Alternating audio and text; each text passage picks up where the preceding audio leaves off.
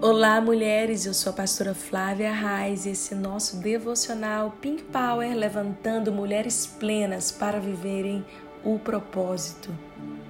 Quando escolhemos ter um estilo de vida mais leve, nós vamos precisar nos livrar de algumas bagagens do passado, encerrar alguns ciclos com gratidão e caminhar rumo ao novo de uma maneira cheia de expectativas, cheia de sonhos esse desejo, esse ímpeto juvenil até de acreditar no futuro, de saber que Deus está conosco, é algo que nós precisamos resgatar todo dia dentro de nós. É aquele sentimento até de criança. Você lembra quando você era uma menina, quando você recebia uma promessa de uma, um brinquedo novo, uma boneca nova, você ficava com o coração acelerado, com as mãos suadas e com aquela expectativa de daquele dia especial do Natal, Dia das Crianças. Às vezes a gente vai amadurecendo e nós vamos perdendo essa simplicidade que há no coração da criança. E a maturidade é muito bem-vinda porque ela traz vários pontos importantes para nós, cernes de equilíbrio, algo que eu sempre gosto de falar, que nós precisamos ser mulheres equilibradas, sábias, ponderadas.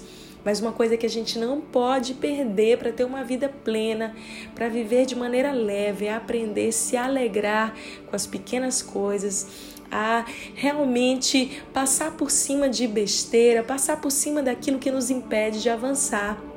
E temos realmente a vida Zoe, que João 10,10 10 fala. Jesus disse: eu vim para que vocês tenham vida e vida em abundância. Essa palavra vida do grego, zoe, quer dizer plenitude. É justamente a vida que Jesus tem para você agora mesmo.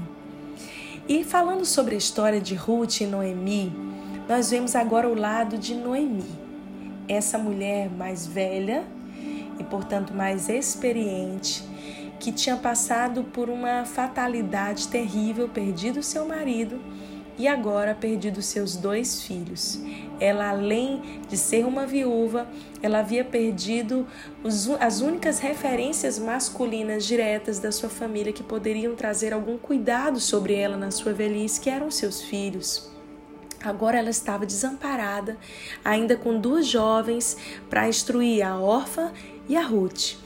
A gente sabe que a órfã decidiu voltar à sua cidade natal depois que as três perderam os maridos.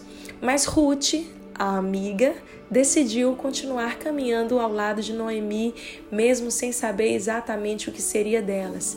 Então elas voltaram para a cidade natal de Belém, onde Noemi havia crescido, e ali elas estavam sem saber o que seria delas. Vamos ver a perspectiva de Noemi sobre a situação? Está no livro de Ruth, capítulo 1, do versículo 20 ao 21. Porém, ela respondia: Não me chamem mais de Noemi, a feliz. Me chamem de Mara, a amargurada, porque o Deus Todo-Poderoso me deu muita amargura. Quando saí daqui eu tinha tudo, mas o Senhor me fez voltar sem nada. Então, por que me fez chamar de feliz se o Deus Todo-Poderoso me fez sofrer e me deu tanta aflição? Uau, gente, que declaração forte!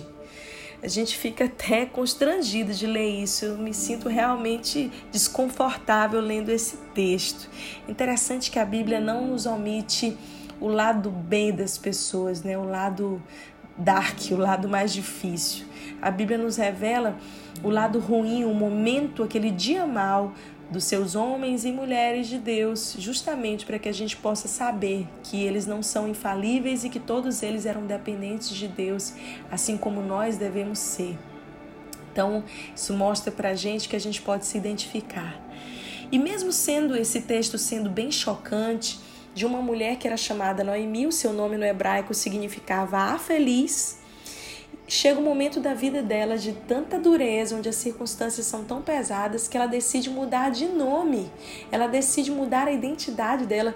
Você vê, as circunstâncias, a luta foi tão grande que isso afetou quem ela era, mexeu com o cerne, a sua identidade. E ela disse: Agora em diante não me chame mais da feliz de Noemi. Meu nome agora vai ser amargurada, Mara Uau, que mudança terrível! E ela ainda atribui a Deus, ela ainda diz assim: Foi Deus, o Deus Todo-Poderoso, que me deu muita amargura. Ela atribui, ela responsabiliza Deus de toda a tragédia que aconteceu na vida dela.